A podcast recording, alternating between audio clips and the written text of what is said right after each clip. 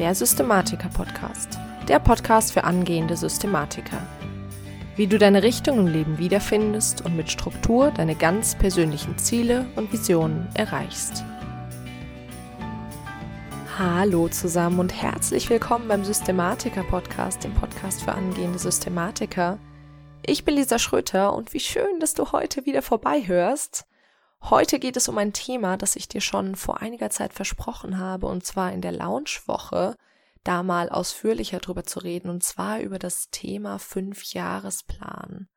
Und während der Launchwoche habe ich dir ja schon mal erzählt, warum Ziele und Pläne für uns Systematiker oder für einen angehenden Systematiker so wichtig sind, um eben seine Vision zu erreichen und ich verlinke dir die Folgen auf jeden Fall nochmal in den Show Notes, dass du da nochmal reinhören kannst, auch wie man sich Ziele richtig setzt. Das ist relativ wichtig.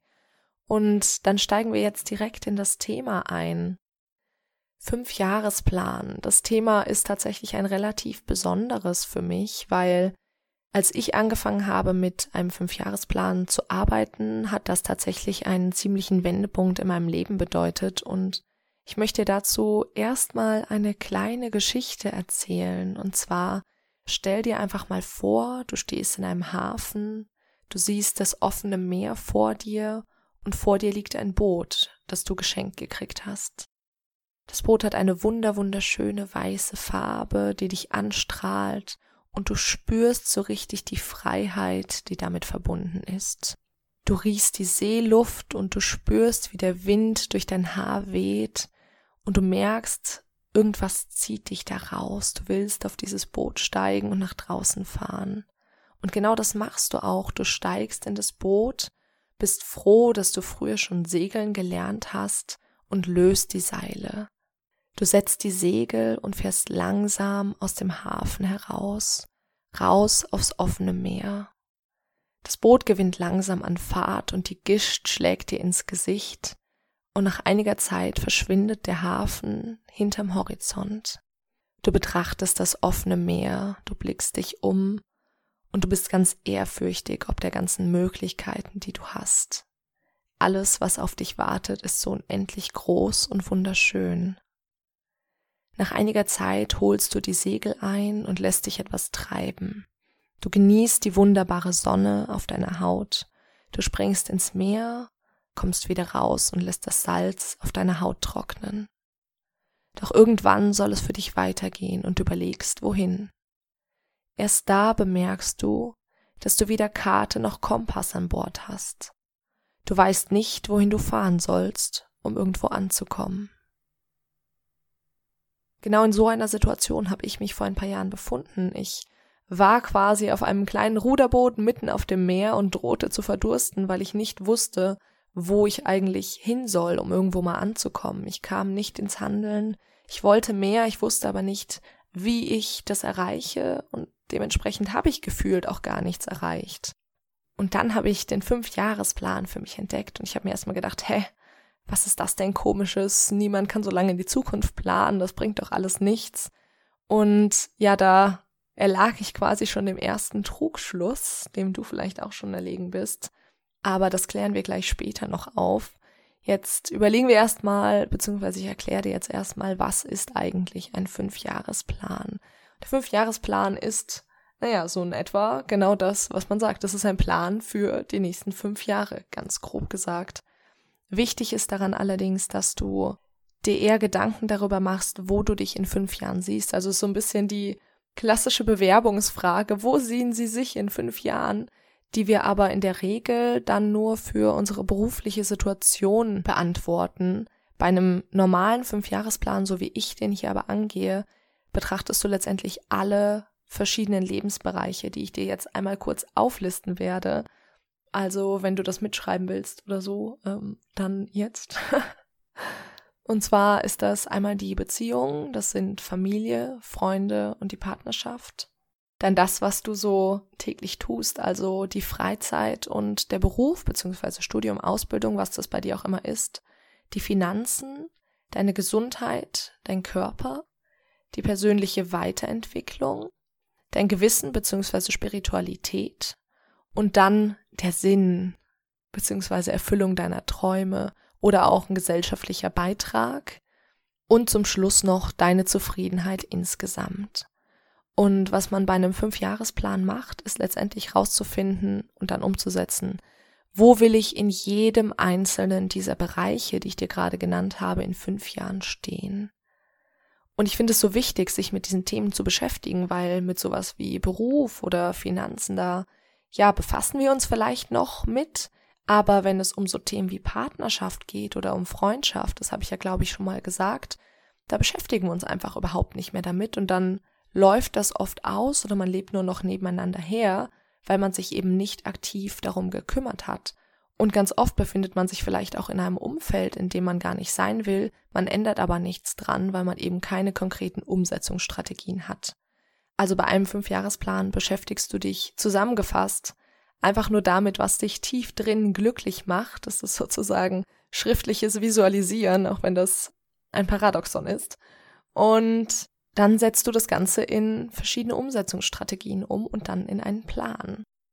Das heißt, bei einem Fünfjahresplan geht es eben nicht darum, seine Ziele auf Teufel komm raus zu erreichen, so wie ich mir das am Anfang gedacht habe. Man kann doch nicht fünf Jahre in die Zukunft planen, sondern es geht lediglich darum, ja, seinen Fokus auf ein Ziel zu richten und eben genau das, das dir momentan als das Richtige erscheint und dann mit einem konkreten Plan ins Handeln zu kommen. Letztendlich ist also der Fünfjahresplan dein Kompass, den du brauchst, wenn du auf dem offenen Meer treibst.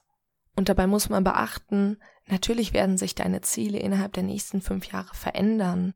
Ich meine, du veränderst dich selbst, du wächst an deinen Erfahrungen und wirst immer wieder zu einer anderen Person werden, mit anderen Eigenschaften, Träumen, Wünschen. Aber mit einem Fünfjahresplan überlässt du letztendlich bis dahin dein Leben nicht dem Zufall und bist irgendwie ein Spielball, sondern du gehst ganz fokussiert in genau die Richtung, in die du dich momentan bewegen möchtest. Außerdem habe ich gemerkt, mit einem Fünfjahresplan wird man regelmäßig an seine Prioritäten erinnert. Also man verliert sich irgendwie so oft im Alltagsgeschehen, dass die wichtigen Dinge ganz oft aus dem Blickfeld geraten. Wie gesagt, zum Beispiel Thema Partnerschaft, aber genauso das Thema Gesundheit. Wir vernachlässigen so oft unsere Gesundheit zugunsten unserer Karriere etc. Aber auf Dauer werden wir eben nicht glücklich sein, wenn wir nur Karriere haben, aber nicht gesund sind. Und durch so einen Plan denkst du daran, dich eben auch um Themen zu kümmern, die erst in der Zukunft relevant werden, wie zum Beispiel eben das Thema Gesundheit. Und ja, du hältst irgendwie deinen Fokus auf den wichtigen Dingen des Lebens und befindest dich nicht auf einmal in einer Situation, in der du gar nicht weißt, wie du da hineingeraten bist, beziehungsweise du siehst dann eine Möglichkeit, da wieder hinauszukommen. Um das nochmal auf die Geschichte von eben gerade anzuwenden, Letztendlich navigierst du mit diesem Plan in die richtige Richtung und merkst, wenn du vom Weg abgekommen bist. Und ganz wichtig, du kannst deinen Kompass immer neu ausrichten oder auf ein neues Ziel zusteuern. Nur ohne Kompass weißt du eben gar nicht, in welche Richtung du überhaupt fahren sollst. So, und jetzt geht's ans Eingemachte. Wie machst du jetzt eigentlich konkret einen Fünfjahresplan? Das machst du in fünf Schritten, naja, vier, vier, fünf Schritte, je nachdem, was du noch dazu packst. Der erste Punkt, den habe ich ja gerade schon angesprochen, ist erstmal, dass du dir die Frage stellst, wo will ich hin in jedem einzelnen Bereich. Du formulierst da Ziele. In fünf Jahren werde ich 60 Kilo wiegen oder in fünf Jahren werde ich in einer liebevollen, gleichwertigen Beziehung leben, etc. Also du formulierst letztendlich Ziel in den einzelnen Bereichen und dann überlegst du, wie schaffst du es, dieses Ziel zu erreichen. Das heißt, du guckst dir erstmal die verschiedenen Möglichkeiten an und die verschiedenen Umsetzungsstrategien an und schreibst dir die dann auf. Dann entscheidest du dich für zunächst einmal eine, mit der du erstmal arbeiten willst. Und dann ist es so ein bisschen ausprobieren, was dir liegt, was besonders gut funktioniert. Aber wie gesagt, du kannst es ja immer alles anpassen. Als dritten Schritt teilst du jetzt deine Umsetzungsstrategien auf das nächste Jahr beziehungsweise auf die nächsten Jahre, die Monate, die Wochen und die Tage auf. Und nein, du musst jetzt nicht jeden Tag der nächsten fünf Jahre durchplanen, sondern du guckst dir quasi an, wo möchtest du in fünf Jahren zum Beispiel im Thema Finanzen sein. Sagen wir, in fünf Jahren möchtest du 20.000 Euro zurückgelegt haben. Was musst du dann innerhalb des nächsten Jahres zurücklegen? Was musst du dann innerhalb des nächsten Monats zurücklegen, etc. Das heißt, du brichst das Ganze immer mehr runter machst dir also quasi kleine Zwischenziele für die einzelnen Zeiten. Und letztendlich kommst du dann darauf zurück, was du genau morgen machen kannst, was du genau morgen machen wirst, um diesem Ziel einen Schritt näher zu kommen. Also zum Beispiel morgen drei Minuten Sport machen, um in fünf Jahren x Kilo zu wiegen. Der vierte Schritt ist dann, dass du das Ganze festhältst. Also du musst das jetzt letztendlich einplanen.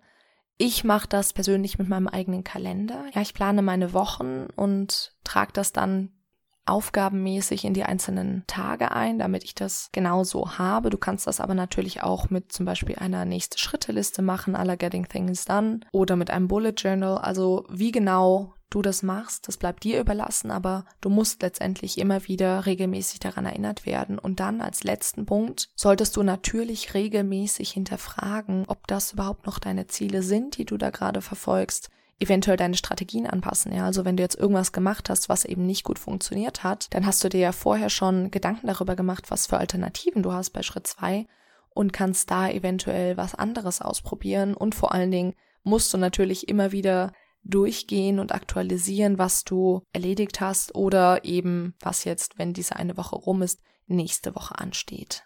Und ja, wenn du das Ganze umsetzt, dann treibst du eben nicht mehr irgendwie verdursten, so wie ich damals auf dem offenen Meer, sondern du steuerst ganz gezielt auf die wunderbarste tropische Insel zu. Und wenn du nun mal jetzt eher Lust hast auf Surfen statt auf Chillen, dann änderst du eben einfach dein Ziel von den Gilis auf Bali und korrigierst deinen Kurs. Aber bist letztendlich trotzdem immer noch auf dem richtigen Weg. Und um dir nochmal ganz kurz zusammenzufassen, wie man jetzt einen Fünfjahresplan macht, die vier Schritte, Du fragst dich, wo sehe ich mich in fünf Jahren in allen verschiedenen Lebensbereichen? Was sind meine möglichen Umsetzungsstrategien? Was muss ich innerhalb des nächsten Jahres, Monats, der nächsten Woche tun? Was muss ich morgen machen, um ein großes Ziel zu erreichen? Das Ganze musst du dann festhalten in Form eines Kalenders oder ähnlichem und dann immer wieder aktualisieren und das Ganze im Kopf behalten. Ich hoffe, das Thema hat dich ein bisschen begeistert für den Fünfjahresplan und du findest nochmal eine schriftliche Zusammenfassung auf meinem Blog, das Blaue im Himmel. Ich verlinke dir das Ganze natürlich auch in den Show Notes. Und wenn du bei dem Prozess so ein bisschen an die Hand genommen werden möchtest, ich habe einen vierwöchigen E-Mail-Kurs entwickelt, der bis September noch kostenlos ist. Da findest du auch alle Infos dazu im Link in den Show Notes. Wenn du da Fragen hast, dann schreib mir einfach gar kein Problem, aber ich glaube, das meiste ist in diesem Link tatsächlich schon erklärt. Und ja, wie immer zum Ende einer Folge habe ich noch eine Frage für dich. Und zwar, hast du einen Fünfjahresplan? Ich gehe davon aus, dass du keinen hast, weil die wenigsten Leute haben einen. Aber mich würde auf jeden Fall interessieren, was hältst du denn davon? Und was mich auch interessieren würde, wie hat dir denn meine Geschichte gefallen? Das war nämlich das erste Mal, dass ich sowas ausprobiert habe. Und ja, ich bin da super gespannt auf Feedback und ich möchte mal was Neues ausprobieren. Und zwar, wenn du mir Feedback geben möchtest, dann schreib das doch einfach mal, beziehungsweise beantworte mir einfach mal diese Frage, diese Fragen unter meinem aktuellen Post auf Instagram.